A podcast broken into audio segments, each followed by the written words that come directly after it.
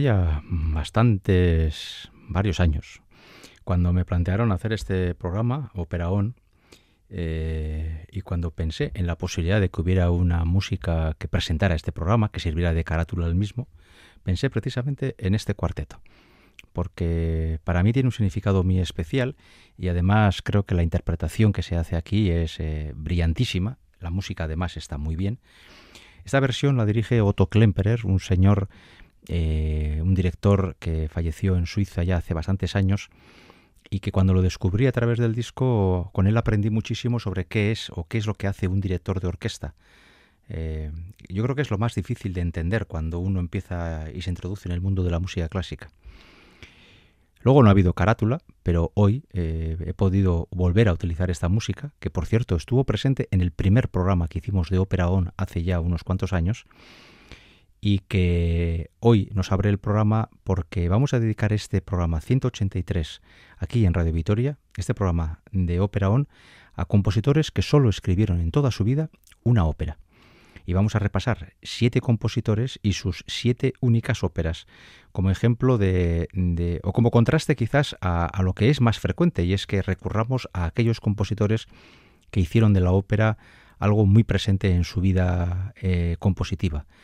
Verdi, Wagner, Puccini, Rossini, Donizetti, o Händel, o Bellini, eh, estuvieron continuamente escribiendo para el teatro. Sin embargo, hay compositores, algunos que nunca escribieron una ópera, y sobre esos no vamos a poder hablar nunca, porque la razón de ser de este programa es precisamente escuchar ópera, y otros solo compusieron una, por distintas razones. Por cierto, algunas veces esa única ópera, como es este Fidelio, es muy conocida y se programa muchas veces pero la que a continuación escucharemos, por ejemplo, es prácticamente desconocida y, bueno, eh, quizás de las poquitas veces que se pueda poner en escena lo sea porque su compositor es muy conocido, pero la ópera no. Esta versión que hemos oído del cuarteto del acto primero de Fidelio la interpretan Christa Ludwig, Gottlob Frick, Gerhard Anger y Ingeborg Holstein y dirige el ya mencionado Otto Klemperer. Eh, vamos con otro compositor que es muy conocido en otros ámbitos, desde luego para nada en el mundo de la ópera, y que compuso solo un título, hasta donde yo sé. Este compositor es el húngaro Franz Liszt. Para los amigos del piano, Liszt es una figura ineludible. Está presente en prácticamente todos los conciertos imaginables que se, que se hagan en torno al piano. Incluso Liszt tiene una relación muy profunda con la ópera porque compuso en forma de variaciones para piano de distintas obras operísticas muchísimas obras. Pero Liszt también compuso una ópera, una ópera además de tema quijotesco, porque el título de la ópera es Don Sancho. Esta ópera apenas se representa hoy y es dificilísimo encontrar la que yo creo que es la única grabación que existe de esta ópera y que publicó en su momento la Casa Hungarotón, cuando Hungría era un país socialista y había una empresa que se dedicaba a promocionar la música clásica y los discos eh, de forma, eh, entre comillas, altruista. Utilizando esa grabación vamos a escuchar un aria de esta ópera de Liszt, la única que compuso este compositor, y este y el siguiente compositor, los dos muy conocidos, no tuvieron sin embargo una relación muy profunda con el teatro. Bueno, en el caso de Liszt, seguramente porque estaba tan rodeado de amigos operísticos y sobre todo de la gran figura de Richard Wagner, que él ya tenía bastante con servir a la ópera a través de sus variaciones para piano. Escuchemos este aria de Don Sancho y vamos a seguir caminando por compositores que solo compusieron una ópera en su vida.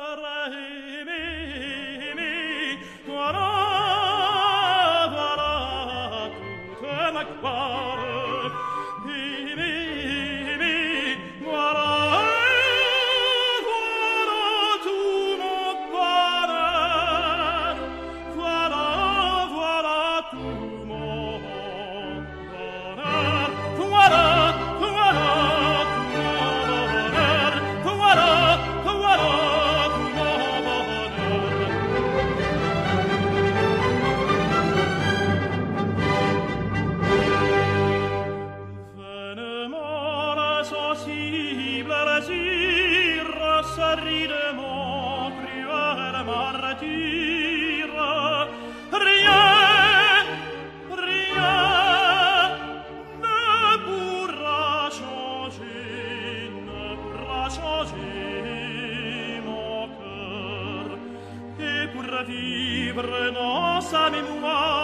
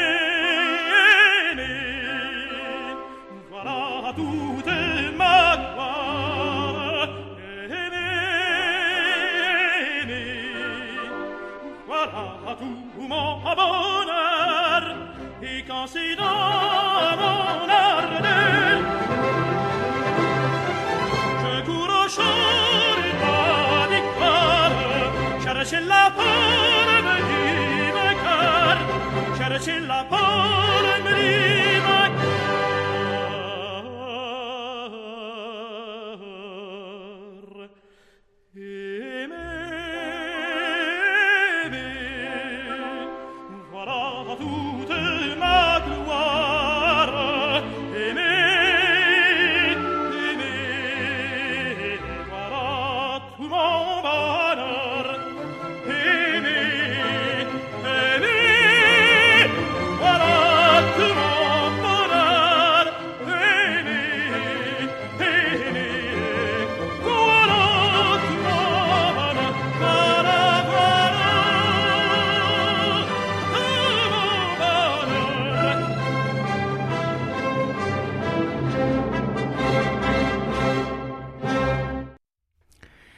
Este era el fragmento, un área de la ópera Don Sancho de Franz Liszt, su único acercamiento al mundo teatral.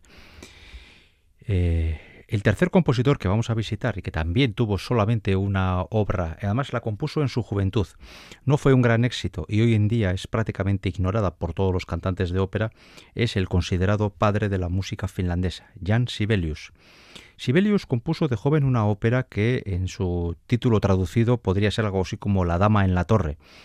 Es decir, que la historia bastante recurrente de la señorita, la dama, eh, secuestrada, escondida en una torre y que ansía la libertad. Pues bien, eh, Jan Sibelius eh, para los finlandeses es, como ya he comentado, el poco menos que el patriarca, el gran símbolo del renacimiento de la música finlandesa. Finlandia, después de distintas ocupaciones y de conseguida la independencia en el siglo XIX, eh, lo que hace es desarrollar su cultura y eh, en lo que a nosotros nos compete, que es el mundo de la ópera, hoy, desde luego Finlandia pasa por ser uno de los países con mayor número de compositores operísticos de interés internacional. Eh, y desde luego en relación a su población el número de compositores importantes es impresionante, llama la atención como un país en población tan pequeño pueda tener tantos y tantos compositores que despierten el interés de todo el mundo musical. Pero en el finales del siglo XIX y principios del siglo XX, Sibelius era la avanzadilla de ese movimiento que hoy es tan importante y tiene tanta repercusión internacional. Sibelius eh, compuso música de cámara, compuso canciones y es también un referente importante, inevitable en el mundo de la sinfonía pasa por ser uno de los grandes eh, símbolos de la sinfonía, de la historia de la sinfonía. Pero en el mundo de la ópera Sibelius no tuvo éxito y después de un recibimiento bastante pobre a su única ópera, La Dama en la Torre, Sibelius prefirió acercarse. En el caso de Sibelius como de otros compositores, eh, digamos que no se sienten atraídos por las convenciones del mundo teatral. Componer para el teatro tiene más allá del mero hecho de componer música, tiene también algún tipo de exigencias que al compositor, que a algunos compositores han sido lo atractivo para acercarse al mundo de la ópera. Eh, Verdi o Wagner, por poner dos casos muy recurrentes, eh, con estéticas muy distintas, desde el principio tuvieron muy claro que lo que querían era componer para el teatro, entendiendo que en la música para teatro, es decir, la música cantada, interpretada por orquesta y por cantantes y proyectada al público de forma inmediata a través de una historia dramática, era la forma más hermosa o más perfecta de, de, em, hacer llegar la música. Sin embargo, otros compositores, como es el caso de Sibelius o el caso de Anton Bruckner o de Gustav Mahler, más o menos contemporáneos a Sibelius, buscaban a través de la orquesta sinfónica la transmisión de, esa, de, esa, de ese tipo de música más abstracta, donde no existe la palabra. En el caso de Mahler habría que, habría que ponerle bastantes eh, comillas a esa cuestión. Y por eso algunos compositores apenas se han acercado a los criterios de composición del, para el teatro y otros, como Mahler o Bruckner, jamás compusieron una obra eh, dramática.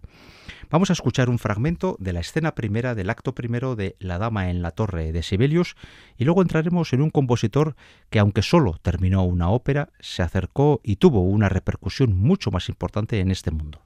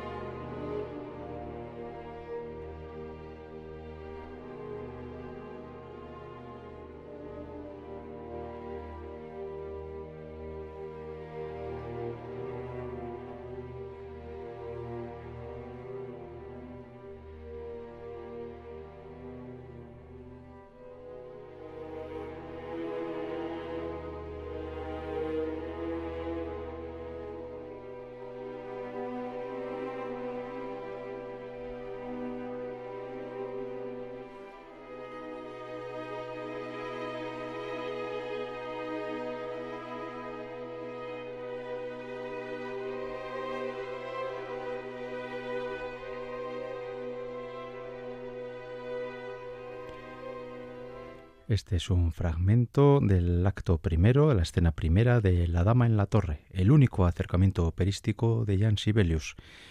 Y vamos con un compositor eh, francés que desde luego eh, compuso, terminó solo una ópera.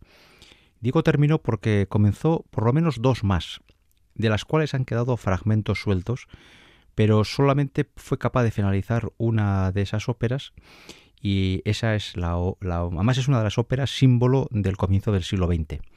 El compositor es Claude Debussy y su ópera es Peleas y Melisande. Bien, eh, yo creo que con esta ópera eh, se rompen bastantes tópicos.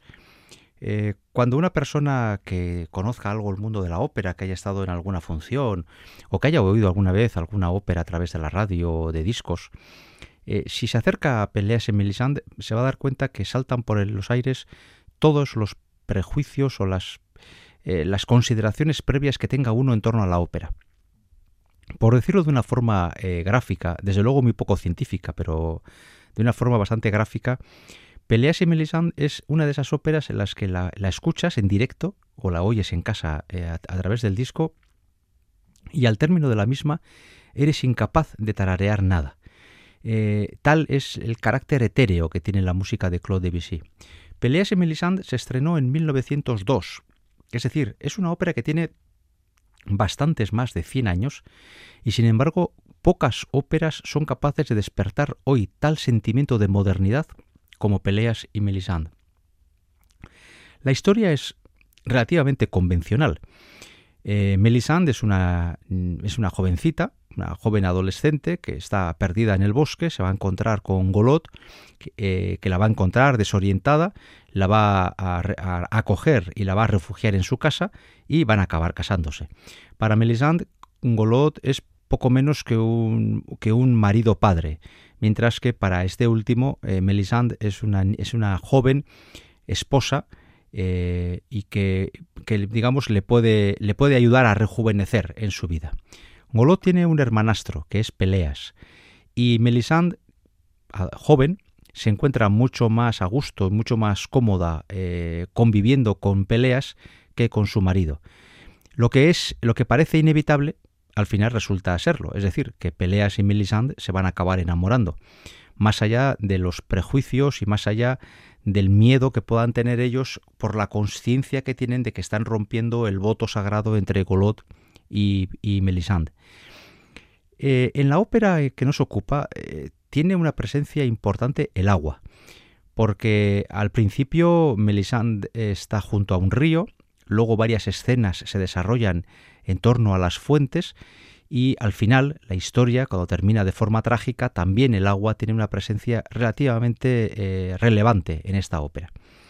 Y hay que decir también que Peleas y Melisande es la ópera clave para entender ese movimiento musical que hemos llamado impresionismo, que de forma paralela también crece en el mundo de la, de la pintura, y Peleas y Melisande es eh, esa ópera en la que la música, y antes hablaba yo de que tiene un carácter etéreo, pues así como en los cuadros impresionistas eh, los bordes, el dibujo no existe, pero la imagen es capaz de, de transmitirnos lo que queremos ver, en Peleas y Melisande también la música parece desvanecerse, parece que se diluye entre nuestras manos o entre nuestros oídos y sin embargo somos capaces de apreciar la enorme calidad que tiene esta obra. En el momento de su estreno, Peleas y Melisande fue recibido por unos como el ejemplo de la música moderna, de la ópera contemporánea y eh, del paso adelante que suponía después de un siglo XIX en el que, y los cito de nuevo, las figuras de Verdi y de Wagner se levantaban como colosos absolutos. Para otros, más academicistas, más tradicionalistas, si se quiere, por ejemplo Camille Saint-Saëns, consideraban a, a Peleas y una obra sin futuro porque su compositor no había sido capaz de crear una estructura dramática clara y su música, eh, esa música que se diluía entre los dedos del, del oyente, eh, era incapaz de atrapar desde un punto de vista dramático al oyente. Lo que para unos era virtud, para otros era defecto. Ciento y pico años después, Peleas y Melisande eh, no es que sea una ópera que se pueda ver todos los días, pero desde luego nadie duda, en primer lugar, que es una de las óperas clave de la transición del siglo XIX al XX. No podemos entender la modernidad de la música sin entender eh, la trascendencia de Peleas y Melisande. Y por otro lado, es una ópera que se puede ver con una cierta y relativa comodidad prácticamente eh, en cualquier teatro. Vamos a escuchar una escena, la escena de la fuente de los ciegos, el comienzo del acto segundo de esta ópera. En esta escena, Peleas y Melisande están en el jardín de la casa, la casa o el castillo en donde vive Golot, eh, que es eh, pariente del rey Arkel, por lo tanto es una persona de la nobleza, y, Melisande está jugando con el agua, jugando con sus cabellos y también jugando con el anillo que adquirió como suyo una vez eh, contrajo matrimonio con, Golot. Peleas y Melisande en ocasiones juegan entre sí como si fueran dos niños, como si tuvieran muy claro que entre ellos no va a pasar nada y todo lo hacen sin ninguna maldad.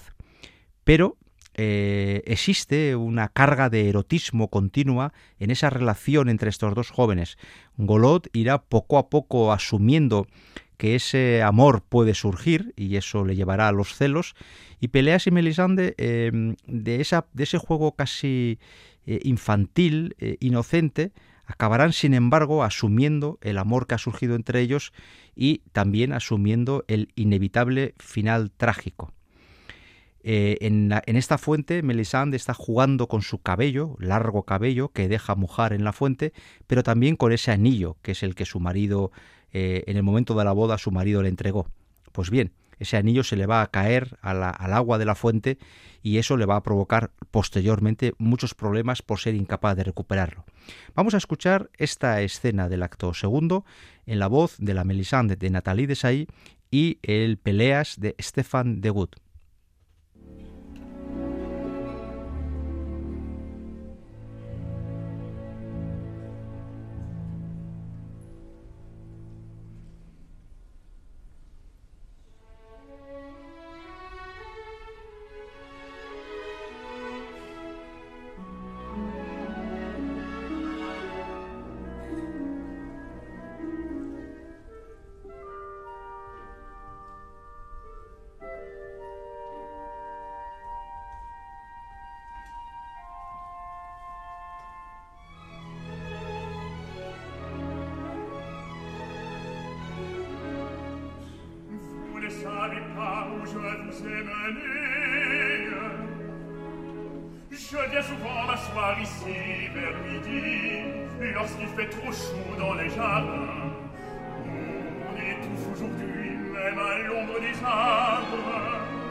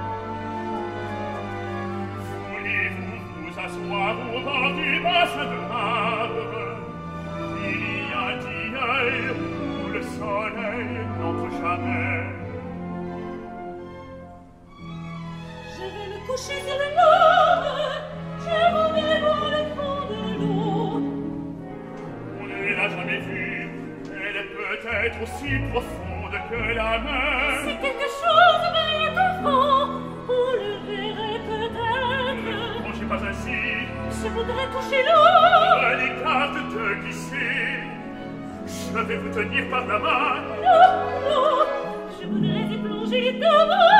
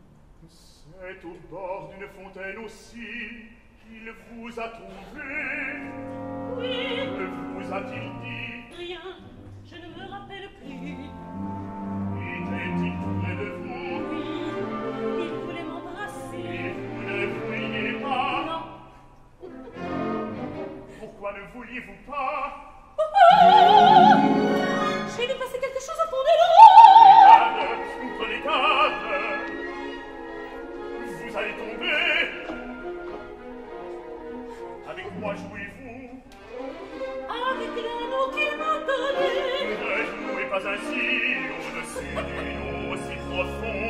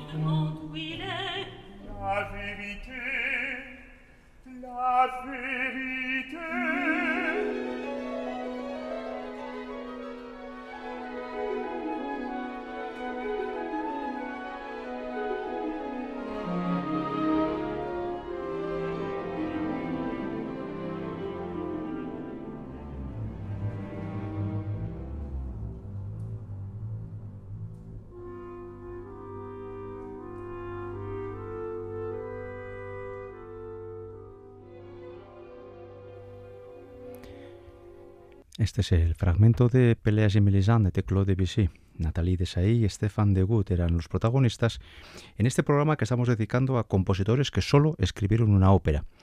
Este es el programa 183 de Ópera On, aquí en Radio Vitoria. Un año Uriarte en el apartado técnico y un servidor Enrique Berta ante el micrófono estamos construyendo esta nueva propuesta operística para ti, oyente de Radio Vitoria, que quieres escuchar tu ración semanal de ópera. Vamos con una canción y nunca digo esto, pero sí, es una canción muy muy popular, sobre todo para los amantes de la música clásica y del jazz. Y es que la única ópera de George Gershwin es Porgy and Bess. Y Porgy and Bess comienza con una nana cuando Clara, una de las chicas negras que viven en, el- en la extrarradio, eh, quiere hacer, quiere dormir a su joven recién nacido. Y el niño que le ha dado guerra, pues se duerme al canto del famosísimo Summertime. Esta es la música que va a representar la única ópera que compuso George Gershwin.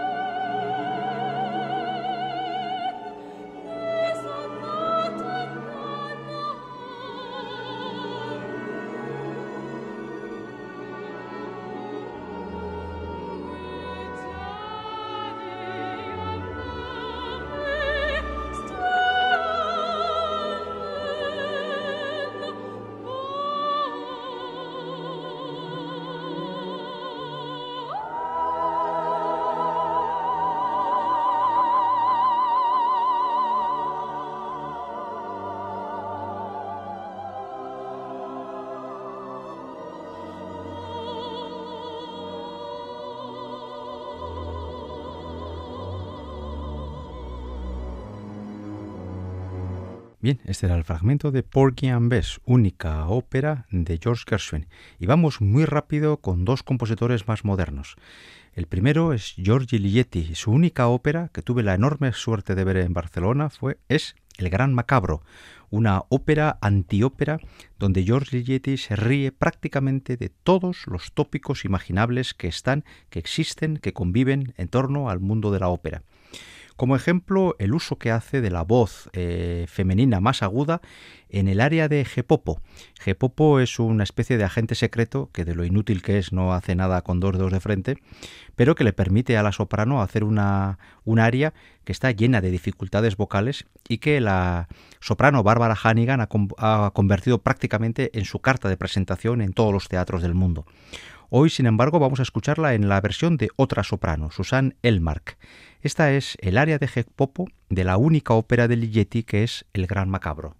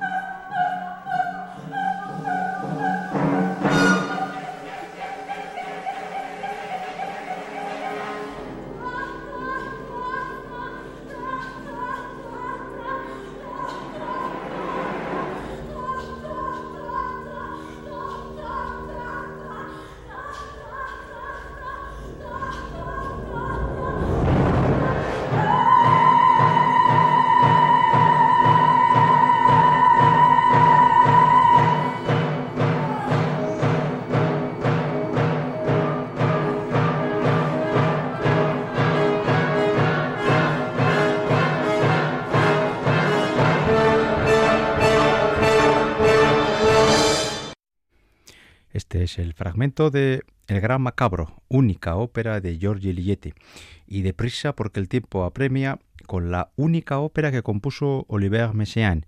En este caso, eh, él entendió que esta ópera era la culminación de toda su vida compositiva. Una ópera larga, de más de cuatro horas, una ópera estática y muy compleja.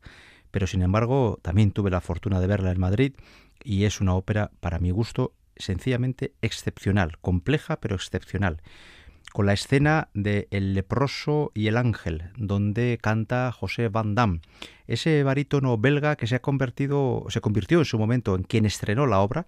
El papel de San Francisco de Asís es larguísimo y de una gran exigencia física y vocal, y durante muchos años fue prácticamente quien patrimonializó este papel. Ahora ya está retirado y otros cantantes lo han asumido, como un reto, desde luego, eh, nada baladí, pero con la intervención de eh, José Van Damme en el papel de San Francisco de Asís y Dan Absao en el papel del ángel, vamos a escuchar para cerrar este programa de hoy, este programa que ha repasado las únicas óperas de siete compositores, este fragmento de San Francisco de Asís. Hasta la semana que viene.